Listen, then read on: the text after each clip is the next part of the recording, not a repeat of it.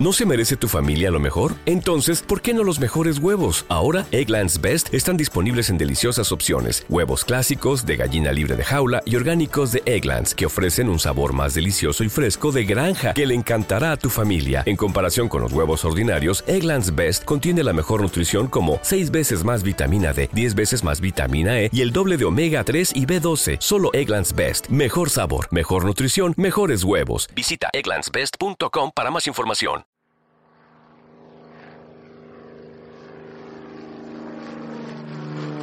Esto es Aviones 10, el podcast donde hablamos de aviones de combate de todas las épocas. Un programa de Casus Belli Podcast. Hola y bienvenidos a un nuevo Aviones 10. Hoy vamos a hablaros de un avión que puede decirse que en su época, eh, durante la Segunda Guerra Mundial, eh, se desempeñó eh, lo suficientemente bien como para que los hombres, pues los hombres que, participaron con ella, los hombres a los que salvó, que ya veremos, estén vivos debido a su gran versatilidad y al, sobre todo a la dedicación eh, de estos aviadores de los que también hoy hablaremos, eh, que están muy olvidados, y eran los pilotos eh, de hidroaviones que iban con la flota, no en, los portaaviones, perdona, sino en la, en la cola de un acorazado, en la popa de un acorazado, en la sección media de un crucero, un destructor, o participaban con sus hidroaviones de la base de costa. Vamos a hablar del Bow Sikorsky OS-2U Kingfisher, pero a la vez vamos a hablar eh, del difícil trabajo que tuvieron estos aviones ya obsoletos eh, por su doctrina y su utilización durante la Segunda Guerra Mundial, que como he dicho, despegaban desde torres de lanzamiento, de catapultas de lanzamiento en estos buques y luego pues tenían que ser recuperados que ya veremos los motivos. Con lo cual va a ser un doble podcast, un podcast sobre un avión y un podcast sobre una, un, oficio, un trabajo de unos aviones que ya habían, ya estaban obsoletos como digo para la Segunda Guerra Mundial. Bueno, el OS-2U había sido diseñado por Rex Basel de la división de aviones de la Chance Bow, que era una de las cuatro divisiones que formaban la United Aircraft Corporation, que incluía a pues la, otra compañera, la Pratt Whitney, la Hamilton Standard, y la otra división de aviones como iba a ser la Sikorsky Aircraft Corporation. Pues todos nos suenan, ¿verdad? En el año 39, eh, las operaciones de fabricación de aeronaves de la United Aircraft Corporation se fusionaron con la Bow Sikorsky en Stratford, Connecticut, y esta situación se mantendría hasta enero del 43, eh, cuando las dos empresas pues, volvieron a separarse, en cuestiones económicas y mercantiles de, la división, como he dicho antes. Las dos empresas eh, pudieron entonces eh, concentrarse en el desarrollo y la producción de aeronaves muy diferentes. La Bow construía aviones de combate y la Sikorsky pues despegaría como una gran fabricante de helicópteros, tanto para cuestiones militares como comerciales. La mayor parte, como podéis imaginar, de producción del Kingfisher, pues estará bajo la bandera de la Sikorsky hasta el año 43. El OS-2U era único en su momento por dos razones. Primero, era el primer biplaza de observación de la Marina de Estados Unidos que incorporaba el diseño de ala de monoplano y que estaban estas alas además específicamente preparadas para el lanzamiento en catapultas desde acorazados y cruceros. En segundo lugar, desde su concepción, a finales de los años 30, el diseñador había tenido que tener en cuenta y abordar el problema de eh, realizar una construcción robusta capaz de soportar el, estrés constante de ser lanzado en catapultas.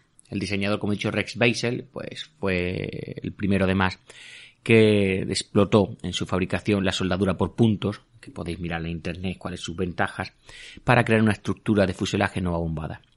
Este método eh, se introdujo, como digo, para la fabricación del Kingfisher. Con este nuevo método de soldadura por punto, se, no solo se reducía el tiempo de mantenimiento convencional, sino que también eh, ayudó a alargar la vida útil de los Kingfisher. Además, el OS-2U2, como ya veremos más adelante, fue el primer avión de producción de Bow que iba con flash de extensión completa y llevaba además el control lateral eh, del alerón.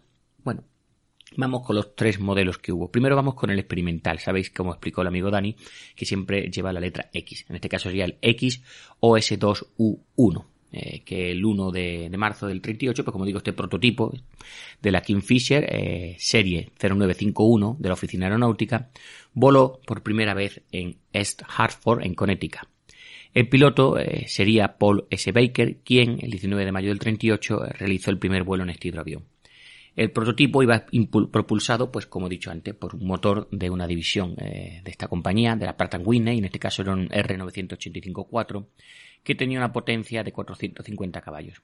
Este prototipo, el XOS2U1, tenía eh, un esquema de, pintura distintivo. El fuselaje, alas y superficie de color horizontales en azul oscuro y los flotadores de aluminio y el timón en amarillo. Vamos ya con el primero de producción, el OS2U1 que volaría en abril del 40 y fue eh, producido ya en serie eh, unos cuatro meses después, el 16 de agosto. Y pues este se uniría rápidamente a la flota de los Estados Unidos. La unidad de aviación del acorazado USS Colorado eh, comenzó las pruebas operacionales con el OS-2U casi inmediatamente. El escuadrón de observación 4 volaría el Kingfisher con un calendario apretado y con muy poco tiempo para probarlo y bueno, pronto el OS-2U pues ganó la aceptación del Departamento de la Marina. A finales del año 40 había no menos de 54 Kingfisher que habían sido completados por la división de construcción de la Sikorsky. 15 de ellos serían enviados a la Estación Aérea Naval de Pensacola en Florida, 6 eh, a, la, a la Fuerza de Combate de Pearl Harbor y 12 a la Estación Naval Aérea de Alameda en California. Siguiendo de cerca a OS-2U1 se produjo el 2, que comenzó a tomar forma y antes de finales del 40, pues ya los dos primeros ejemplares de este modelo 2 habían sido entregados a la Marina. Estos fueron los primeros de los 158 OS-2U2 que verían el servicio operacional con la flota. Eran básicamente los mismos que el 1, pero eh, llevaban un nuevo motor, el, 980 el R985-50 radial. 46 de estos aviones irían a la Estación Aérea Naval de Pensacola y 53 a la Estación Aérea Naval de Jacksonville en Florida, para ser usados en la formación de los nuevos escuadrones de patrulla costera que se estaban creando en ese momento. El OS-2U3, este sería el último modelo de producción de la Kingfisher, eh, pues se construyeron más de este ejemplar que cualquier otro modelo del 2 o del 1. Las primeras entregas del 3 comenzarían en el 41, tras el primer vuelo de Boeing de Boone Wheaton en Stratford el 17 de mayo del 41. ¿Cuáles eran las principales mejoras sobre el 1 al 2? Pues evidentemente una mayor capacidad de combustible y además se le había añadido una protección adicional en el blindaje para el piloto y para la tripulación. La producción total del OS-2U15. ¿Te está gustando este episodio? Hazte fan desde el botón apoyar del podcast de Nivos. Elige tu aportación y podrás escuchar este y el resto de sus episodios extra. Además, ayudarás a su productor a seguir creando contenido con la misma pasión y dedicación.